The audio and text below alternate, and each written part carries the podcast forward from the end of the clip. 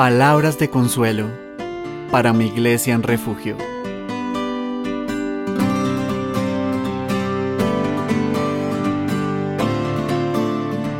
Hoy estaremos meditando en Eclesiastés 12.1. Dice este versículo. Acuérdate de tu Creador en los días de tu juventud, antes que vengan los días malos, y lleguen los años de los cuales digas, no tengo en ellos contentamiento. La reflexión del día de hoy se titula Joven de corazón. Un profesor mío, que pasaba los 80 años, decía ocasionalmente, es increíble ver cuán rápido se van envejeciendo los demás,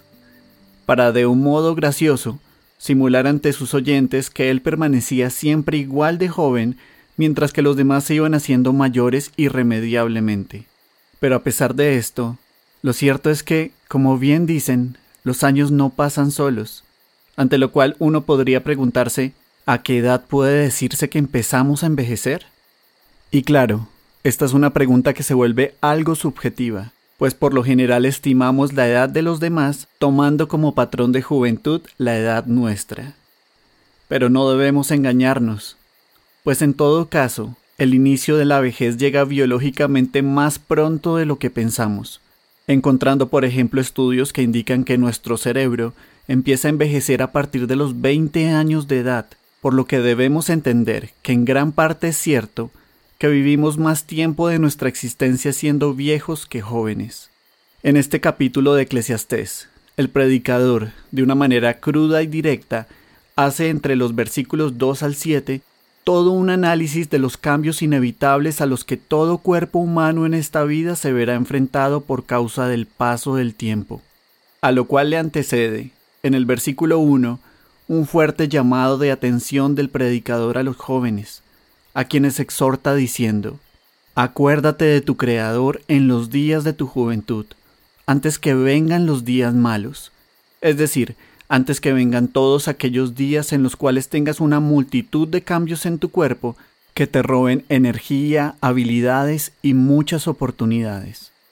Amados jóvenes en Cristo, no piensen jamás que aún están demasiado jóvenes como para empezar a servir a la causa del Señor, porque el tiempo pasa muy muy rápido, y pronto nuestros años pasan y volamos, como dice Proverbios 90:10. Recuerden que el problema principal en la iglesia no es que haya muchos haciendo poco, sino que por el contrario el problema siempre ha sido que la mies es mucha más los obreros pocos, según dice el Señor en Mateo 9:37. Sería terrible si en medio de una guerra en la que oyes zumbar las balas que pasan próximas a tus oídos, te quedas inmóvil con tu arma en la mano, mientras llamas al soldado vecino que está herido y luchando y le preguntas qué es lo que se supone que debes hacer con el rifle. Pero aún peor sería quedarte inmóvil esperando a que alguien simplemente se acerque y te diga, perdón por incomodarte, ¿serías tan gentil de disparar? Si estás en Cristo, te aseguro que tienes al menos un talento en tus manos, y estamos en una franca guerra espiritual, así que no te preguntes si deberías estar usando aquel don, ni tampoco esperes a que alguien se acerque a preguntarte si tal vez quisieras hacerlo, porque es evidente que voluntariamente deberías ser tú el primero en dar ese paso, ofreciéndote intencionalmente a otros para la gloria de Dios y la extensión de su reino, porque entre otras cosas, eres responsable delante del Señor del uso diligente o negligente que des aquellos dones que te ha dado por medio de su Espíritu. Escucha la palabra de Dios